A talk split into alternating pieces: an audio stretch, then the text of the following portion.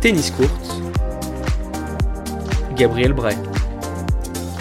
Bonjour à tous, bonjour à toutes. Comme chaque lundi, Tennis Court vous offre un condensé de l'actualité tennis pour vous assurer de n'avoir rien manqué sur la planète de la balle jaune.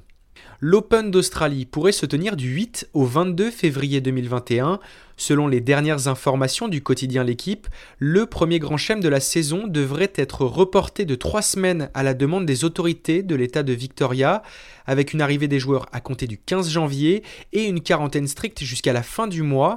Et chaque joueur ne pourrait sortir de sa chambre que 5 heures par jour, ce qui pourrait freiner certains de faire le déplacement. Et pour éviter toute polémique à l'égard des tests, Tennis Australia explique qu'ils réaliseront un second test sur un joueur ou une joueuse ayant été testé positif. Et ce changement bouleverse l'ensemble du calendrier. L'ATP réfléchit déjà à l'établissement d'un nouveau programme pour le premier trimestre, avec une possible organisation de deux tournois 250 pour démarrer la saison, sans pour autant avoir arrêté de lieu pour le moment. Dans le même temps, la résurgence des cas de Covid aux États-Unis et principalement en Californie menace déjà le tournoi sur place d'Indian Wells qui avait été le premier annulé cette année. Les organisateurs prendront leur décision mi-janvier en fonction de la jauge de spectateurs autorisés. Fini les premières mandatories, place désormais au WTA 1000. L'instance mondiale du tennis féminin a confirmé mercredi l'information du média espagnol Marca qui actait que la WTA allait changer le nom de ses tournois, se calquant sur le modèle de l'ATP pour gagner en visibilité et simplicité.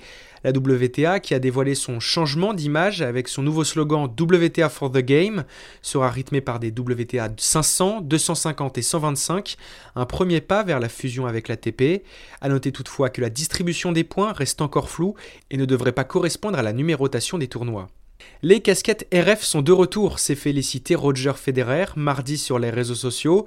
Le joueur suisse a dévoilé dans une courte vidéo ses nouvelles casquettes Uniqlo arborant le logo RF, ce qui n'était plus le cas depuis 2018, et son divorce avec son ancien équipementier Nike.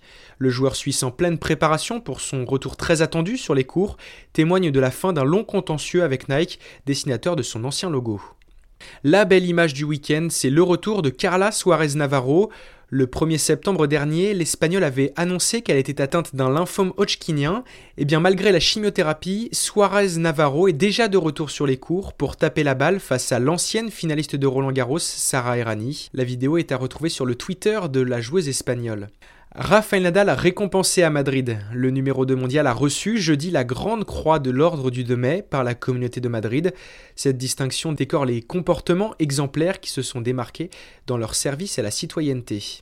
Un mot du circuit secondaire avant de refermer ce flash. Le français Antoine Cornu-Chauvin remporte le tournoi 15 000 dollars de Madrid grâce à sa victoire sur la tête de série numéro 8 en finale, Alvaro Lopez San Martin. C'est le deuxième titre pour le français en 2020 après Forbach en octobre. Et retenez bien ce nom, Francesco Cerundolo, cet Argentin de 22 ans vient de remporter le Challenger à Campinas au Brésil face à Roberto Carbales Baina, qui avait atteint le troisième tour à Roland Garros cette année. Après avoir fait ses armes sur le circuit futur avec 5 titres la saison dernière et un titre à Los Angeles cette année, Francesco Cerundolo pointe grâce à ce nouveau titre à la 139e place ce lundi, son meilleur classement en carrière. Merci à tous d'avoir suivi ce flash. N'oubliez pas de nous suivre sur les réseaux sociaux Facebook, Instagram et Twitter.